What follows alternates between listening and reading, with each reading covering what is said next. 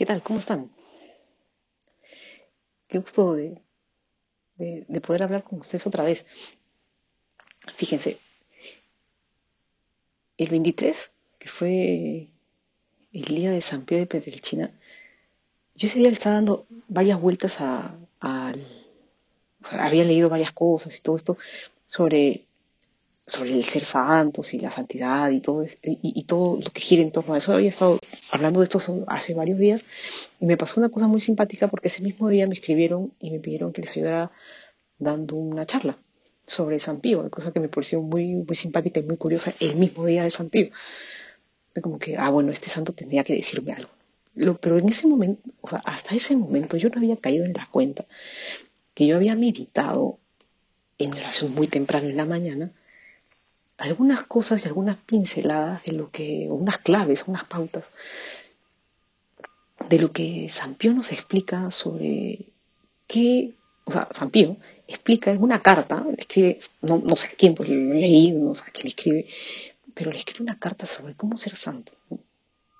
Y no hay nada más chévere que cuando los santos explican cómo ser santo. Eso es lo más chévere de todo, porque entonces te das cuenta que la santidad es para todos, uno.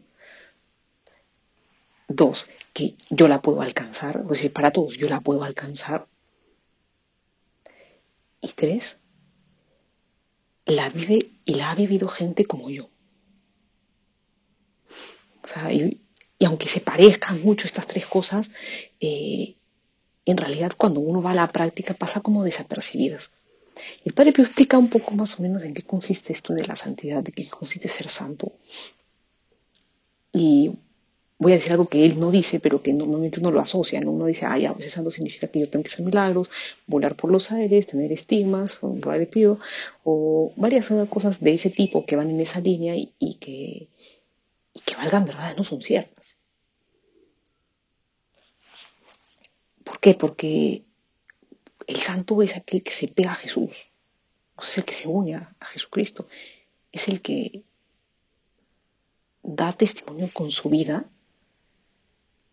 de Jesús. ¿qué pasa. San José María tiene un libro muy bonito que se llama Es Cristo que pasa, ¿no? O sea, un santo es eso, Es Cristo que va pasando por el mundo y que va pasando entre los cuadernos, entre, no sé, entre los cuadernos, en, de repente la discoteca, que va, bueno, ahorita no se pueden ver, pero las discotecas en los trabajos, en la familia, con los amigos, eh, entre los libros de los estudios, entre las maestrías, o sea, que va dando vueltas por ahí.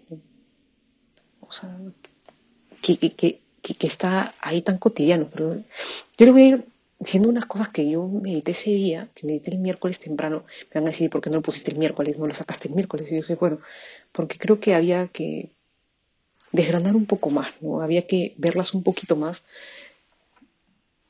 y apuntar un poco, o sea, a qué va esto, ¿no? Que, para empezar, el Padre Pío dice que toda persona puede ser llamada y puede ser llamada a ser piedra para la construcción de un edificio eterno.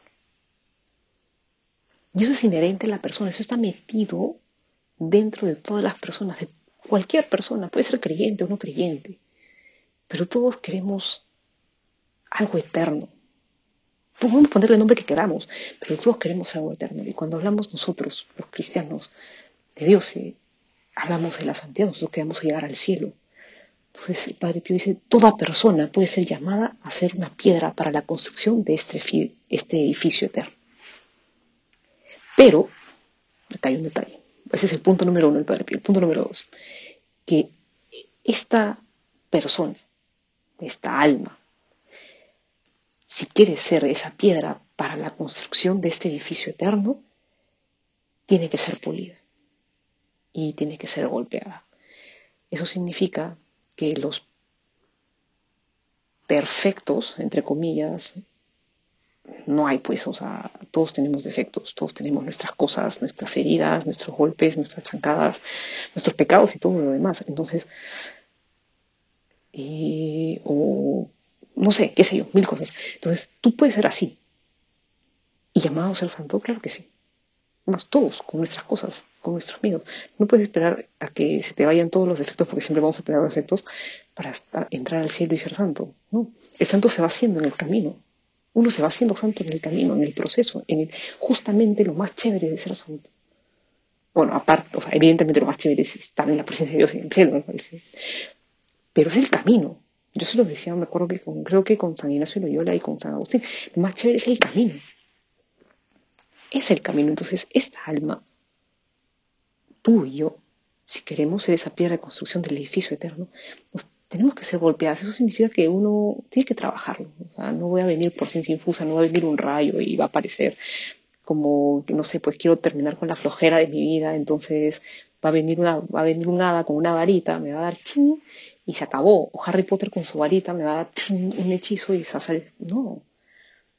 Para que se me vaya la flojera voy a tener, tendré que ejercitarme un poco, igual con los que padecemos con la paciencia.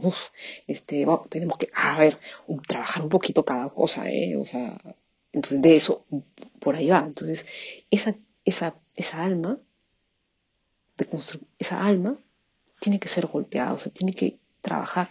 Y muchas veces ese, ese trabajo también es el sufrimiento, que a veces viene porque nosotros no lo queremos, pero llega. Es un sufrimiento, es el dolor, es las cosas que uno poco entiende. Y esas también nos cuestan. Y uno no rechaza el sufrimiento, uno pensaría en, el Padre Pío que, claro, que hoy como tenía los estima, pero era una persona como cualquiera y él sufre muchísimo. Si le dan una vuelta a, no solamente los libros de su vida, sino a unos testimonios, se dan cuenta pues que él sufrió moralmente muchísimo también, aparte de los estigmas. ¿Y eso qué significa? Que sufrió porque la gente no lo entendía, probablemente muchos de sus hermanos de la comunidad tampoco. Eh, mucha gente no lo entendía, no solamente algunos no lo entendían, sino que también lo perseguían, se sentía muy solo. Entonces ese sufrimiento también, vamos, nos está hablando alguien que lo ha sufrido y que lo ha vivido. Y, que, y cómo pudo sobrevivirlo con la gracia de Dios. Entonces solo uno no puede. Y este, pero bueno, sigamos. Esta esta puesta a prueba, o sea, este golpe, este método de ser pulido, esta puesta a prueba, eh, nos marca la pauta para la fidelidad y la constancia. Uno no lo hace de la noche a la mañana, la fidelidad se pide todos los días, entonces uno no va a ser fiel de la noche a la mañana, eso tiene que ir poco a poco. Yo no sé, y todo se va construyendo. Esto es lo más chévere de, tener una experiencia de Dios, una vida con Dios, que todo se va construyendo y que uno construye con Dios. Eso es genial. Uno construye con Dios. No eres solo tú el artesano, no eres tú el obrero, no solo eres tú el albañil, el alfarero. Dios contigo.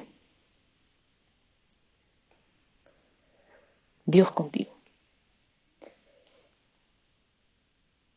Y una más.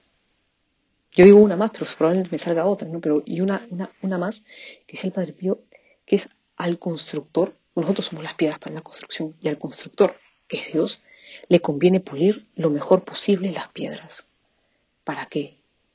Para que encaje mejor este edificio eterno. Y el pulidor, el constructor, perdón, que es Dios, va a querer que, las, que el edificio quede lo más hermoso y va a necesitar pulir lo mejor las piedras para que esto quede precioso.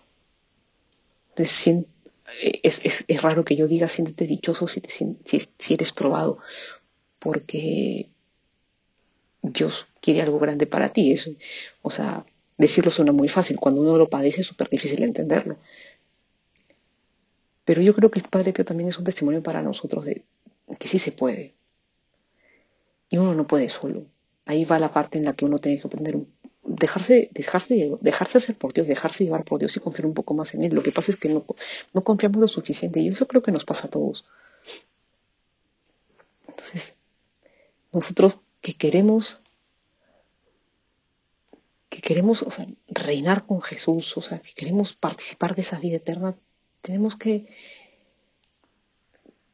que vivir esta vida de Cristo, caminar esta vida de Cristo para llegar a la, o sea, a la vida eterna. O sea, poder decir, desde escribí este el Padre Pío en esa última, en esa última parte de la carta, decía, o sea, les deseo que se entreguen al Espíritu Santo con Jesucristo en la cruz y puedan decir, todo está cumplido.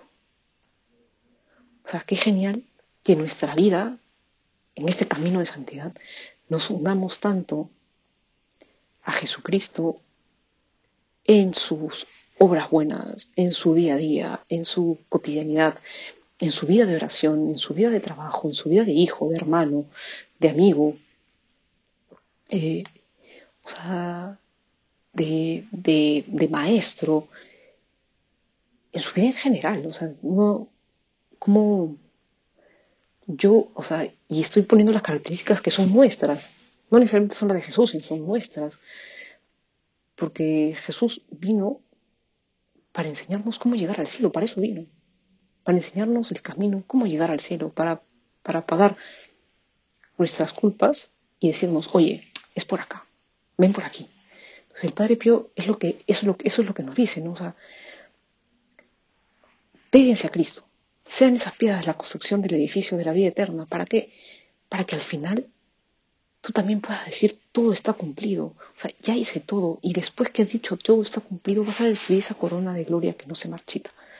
Yo he terminado esta frase porque no lo dice el Padre Pío, pero yo me imagino que terminaría así, porque yo que me pego a Jesús, tanto en su predicación, tanto en su vida de oración, como en sus buenas obras, en su quehacer cotidiano, yo que me pego a Jesús en mis propias tareas, con mis propias cosas, en los sufrimientos, o sea, me, hago uno con él también en los sufrimientos, porque caramba, tenía sus amigos y cuando Lázaro muere, él llora. Me imagino que se debe haber puesto súper triste cuando dejó a su madre para comenzar a predicar. Entonces, él que, que sabe de todas estas partidas, que sabe de todos estos dolores, nos enseña a nosotros cómo llegar al cielo.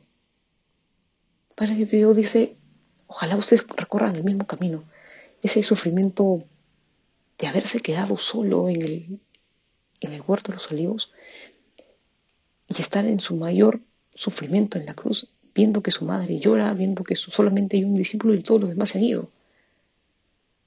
Y lo he cumplido todo, y lo he hecho todo, y he entregado hasta mi última gota de sangre, que de ti, de mí se pueda decir eso. A mí me emociona muchísimo. Ponerlo por ahora probablemente nos cueste un poco más, porque tenemos que dejarnos hacer por Dios. Pero yo te invito a que te dejes hacer por Dios. Porque tú y yo nos tenemos que dejar hacer por Dios. Para que de verdad esto levante. O sea, y, y que el mundo se va a transformar con el testimonio nuestro. O sea, tenemos que mostrarle al mundo no por un, por, no por un afán de orgullo, eso no tiene nada que ver, eso no interesa, sino tener de verdad esa, esas ganas de, de llevar a la gente a Dios y que se encuentre con Dios. Esa es nuestra, o sea, ese, ese debería ser,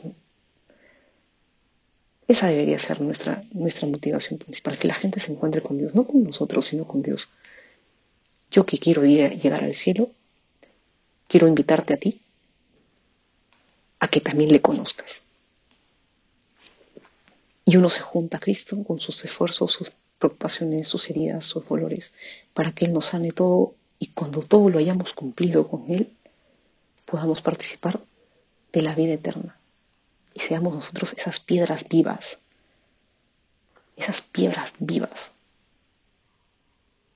que construyen la vida eterna. Qué genial, ¿no? Ojalá que, ojalá que nosotros podamos ser de eso. O sea, yo lo pido siempre lo voy a pedir por ti también, que probablemente lo estés escuchando. Que podamos ser nosotros aquellas piedras que Dios necesite y estemos listos, sea lo que sea que tengamos que hacer, para, sí, para estar más unidos a Cristo y para llevarle y para que más que para acercarle más a la gente, para que la gente le conozca por los distintos medios que podemos conocer, por de las distintas maneras, pero sobre todo con nuestro testimonio de vida. Que Dios les bendiga. Y que Pío ruega por nosotros.